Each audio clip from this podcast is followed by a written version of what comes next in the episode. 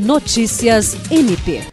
O Ministério Público do Estado do Acre, representado pelo Procurador-Geral Adjunto para Assuntos Jurídicos, Celso Jerônimo de Souza, participou, nesta segunda-feira, 2 de outubro, da plenária comemorativa dos 60 anos da Junta Comercial do Acre.